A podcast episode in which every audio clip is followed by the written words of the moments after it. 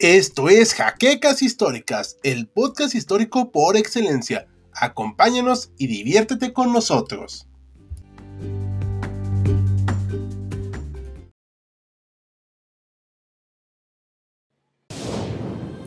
Bienvenidos a HC Historia Contemporánea, la página histórica por excelencia.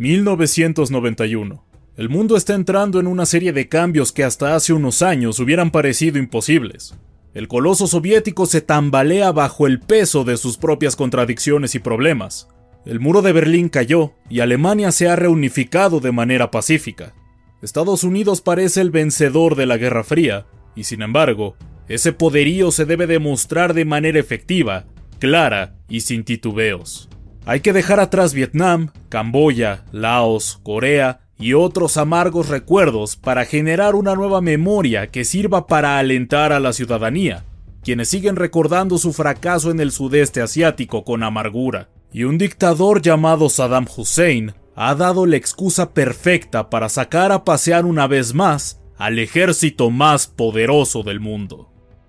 Bienvenidos historiadores a una nueva entrega de Sábado Bélico, y en esta ocasión les hablaremos de una de las últimas batallas de la Guerra del Golfo Pérsico, que mostró el poder de fuego de Estados Unidos y también de su aliado, el Reino Unido. Pero antes de entrar de lleno les recordamos que esta nueva entrega es posible gracias a nuestros amables mecenas de Patreon, y tú como ellos puedes ayudarnos al esfuerzo de producción del canal visitando el enlace que está en la descripción, así como dejar tu like, suscripción al canal dejar un comentario luego de ver esta entrega, pero sobre todo compartir este material nos ayuda mucho a seguir creciendo. Y sin mayor dilación, pasemos a la historia de hoy. Tal y como comentamos al principio, el mundo estaba cambiando totalmente en 1990, cuando Irak, tras múltiples reclamos a su vecino Kuwait, invadió al pequeño país y lo reclamó como suyo en agosto de aquel año. Aunque hubo sanciones y amenazas, el líder iraquí Saddam Hussein hizo caso omiso de esto, y se formó una coalición internacional encabezada por, naturalmente, Estados Unidos, para liberar a los kuwaitíes de sus invasores y de paso dar un golpe de autoridad sobre un dictador que había sido muy cercano a la moribunda Unión Soviética. La operación Tormenta del Desierto ha resultado un éxito en el objetivo de recuperar la soberanía de Kuwait de manos del invasor iraquí. La coalición de naciones la más grande jamás creada desde la Segunda Guerra Mundial, se ha alzado con la victoria en los distintos frentes de combate. Pero no todo está dicho. Irak ha decidido enviar misiles hacia Israel y Arabia Saudita, aunque sin el éxito que él quisiera. En el crepúsculo del conflicto, el ejército iraquí aún resiste, a pesar de sus limitadas capacidades, todo con tal de buscar una negociación con la coalición, la cual desde luego no está dispuesta a aceptar algo que no sea la rendición incondicional. Es en este contexto que se dio la batalla de Norfolk, la cual tenía como objetivo impedir el aprovisionamiento de las fuerzas iraquíes en retirada, destruir un almacén de armamento defendido por fuerzas blindadas enemigas, y de paso, impedir más ataques de Irak a sus vecinos del reino árabe. En aquel momento, las fuerzas de la coalición estaban conformadas por el séptimo cuerpo integrado por tropas estadounidenses y británicas, con casi 1.500 tanques, vehículos blindados de infantería, artillería, helicópteros y lanzadores de misiles. Los poderosos M1A1 Abrams estaban listos para su primera prueba de fuego real, ya que sus operadores llevaban algunos años entrenando para un escenario bélico en Europa pensando contrarrestar un posible ataque de la URSS al viejo continente. Por otro lado, los británicos contaban con el muy competente Challenger 1, junto con las armas antitanques Milan, el obús autopropulsado M110 y helicópteros Westland Lynx. Además de esto, las fuerzas tenían el apoyo logístico del poderoso Lockheed AC-130, que había mostrado su gran utilidad a lo largo de este conflicto. Del lado iraquí había armamento en grandes cantidades, aunque considerablemente viejo en comparación al de sus rivales occidentales, contando con centenares de tanques T-55 soviéticos, miles de soldados de infantería, artillería y las unidades de élite, la Guardia Republicana, que contaba con equipamiento más moderno a comparación del resto del ejército iraquí, con tanques T-72 y T-62, así como lanzamisiles M270, aunque el componente principal de las divisiones blindadas de las fuerzas iraquíes era el ya veterano T-55, del cual contaban con grandes números. Los movimientos empezaron el día 24 de febrero, cuando a lo largo de más de 450 kilómetros, partiendo desde Arabia Saudita, las fuerzas de la coalición se dispusieron a avanzar con dirección al norte, iniciando la conocida como Operación Sable del Desierto, quienes rápidamente se enfrentaron con un clima muy adverso. Contrario a lo que vimos en la mayoría de los noticieros, donde cientos de tanques marchaban en el interminable desierto y sin gota de lluvia, la misma no tardó en hacer una curiosa aparición, la cual se mezcló con el petróleo ardiente de los pozos petrolíferos que los iraquíes habían incendiado en Kuwait. Durante los días siguientes no dejó de llover barro, aceitoso y pegajoso, el cual impidió el apoyo aéreo durante los primeros compases de la invasión, y en este escenario, por primera vez desde la Segunda Guerra Mundial, Estados Unidos participaría en un duelo de tanques. Al poco tiempo de haber terminado la batalla de 73 Easting, un 27 de febrero a las 12.30 de la medianoche, en la provincia de Mudhana, sur de Irak, unidades de artillería del séptimo cuerpo fueron empleadas para suavizar las defensas iraquíes de la zona, quienes fueron tomados por sorpresa, perdiendo virtualmente todos sus cañones de la zona, contando 396 piezas de artillería perdidas. Y por si fuera poco, el brutal ataque de la coalición fue complementado por el fuego perteneciente a bombarderos B-52 Stratofortress y cañoneras AC-130. Durante tres horas y media, cubiertos por la penumbra de la noche, 14.000 proyectiles impactaron las posiciones defensivas de las tropas de Saddam Hussein quienes se encontraban en un estado de pánico y desorganización.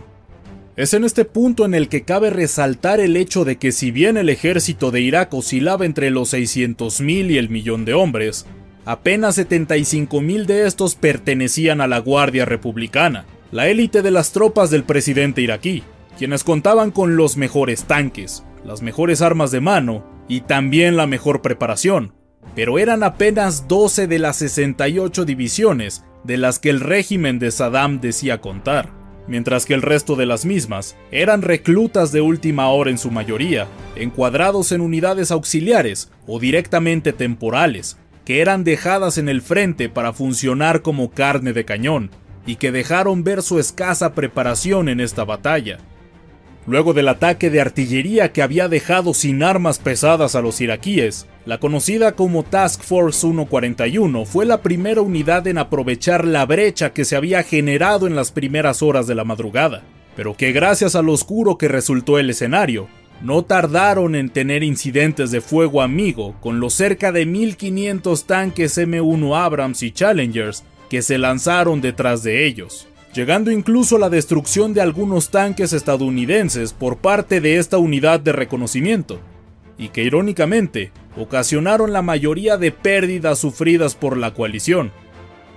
Durante aquella oscura madrugada, los estadounidenses se desplazaron con dirección al norte, mientras que los británicos atacaban el flanco derecho de los defensores, quienes tuvieron como única constante la destrucción de sus tropas y equipamiento, siendo tomados por sorpresa todas las divisiones y brigadas blindadas que defendían la zona, y poco o nada podían hacer ante el mucho mayor alcance de los tanques de sus rivales, e incluso no fueron capaces de defenderse de la infantería, teniendo casos como el visto con el primer batallón de ingenieros de los Estados Unidos, quienes lograron destruir 58 blindados enemigos y otras tantas armas antiaéreas que habían sobrevivido al bombardeo inicial.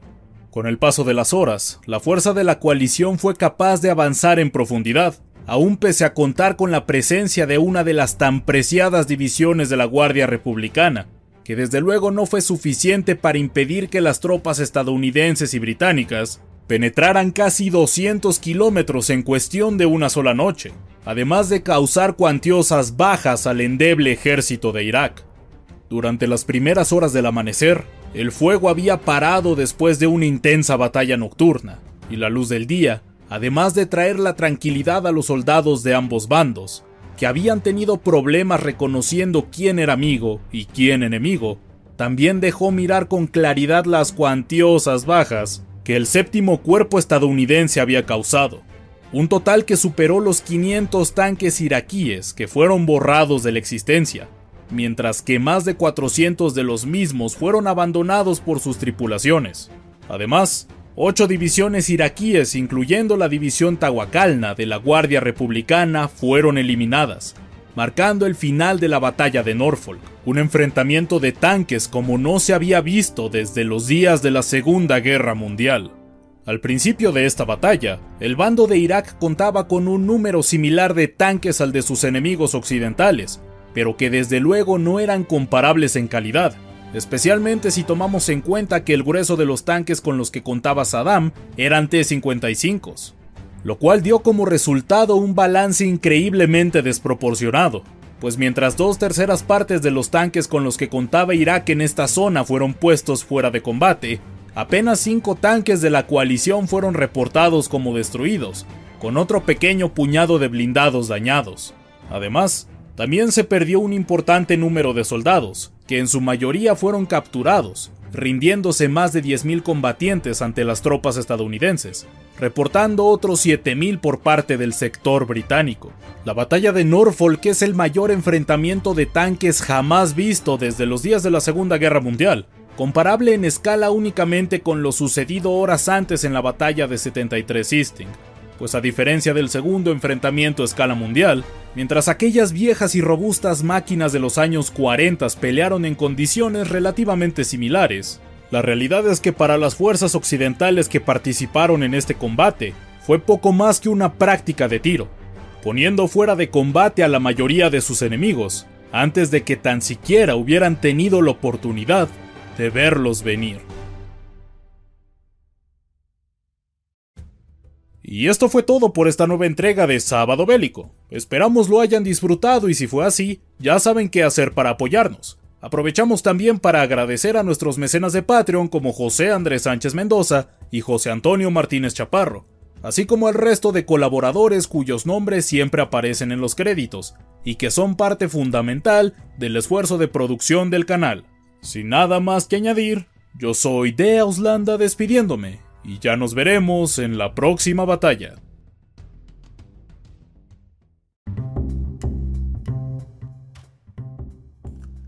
Gracias por habernos acompañado en Jaquecas Históricas, el podcast histórico por excelencia. Hasta la próxima.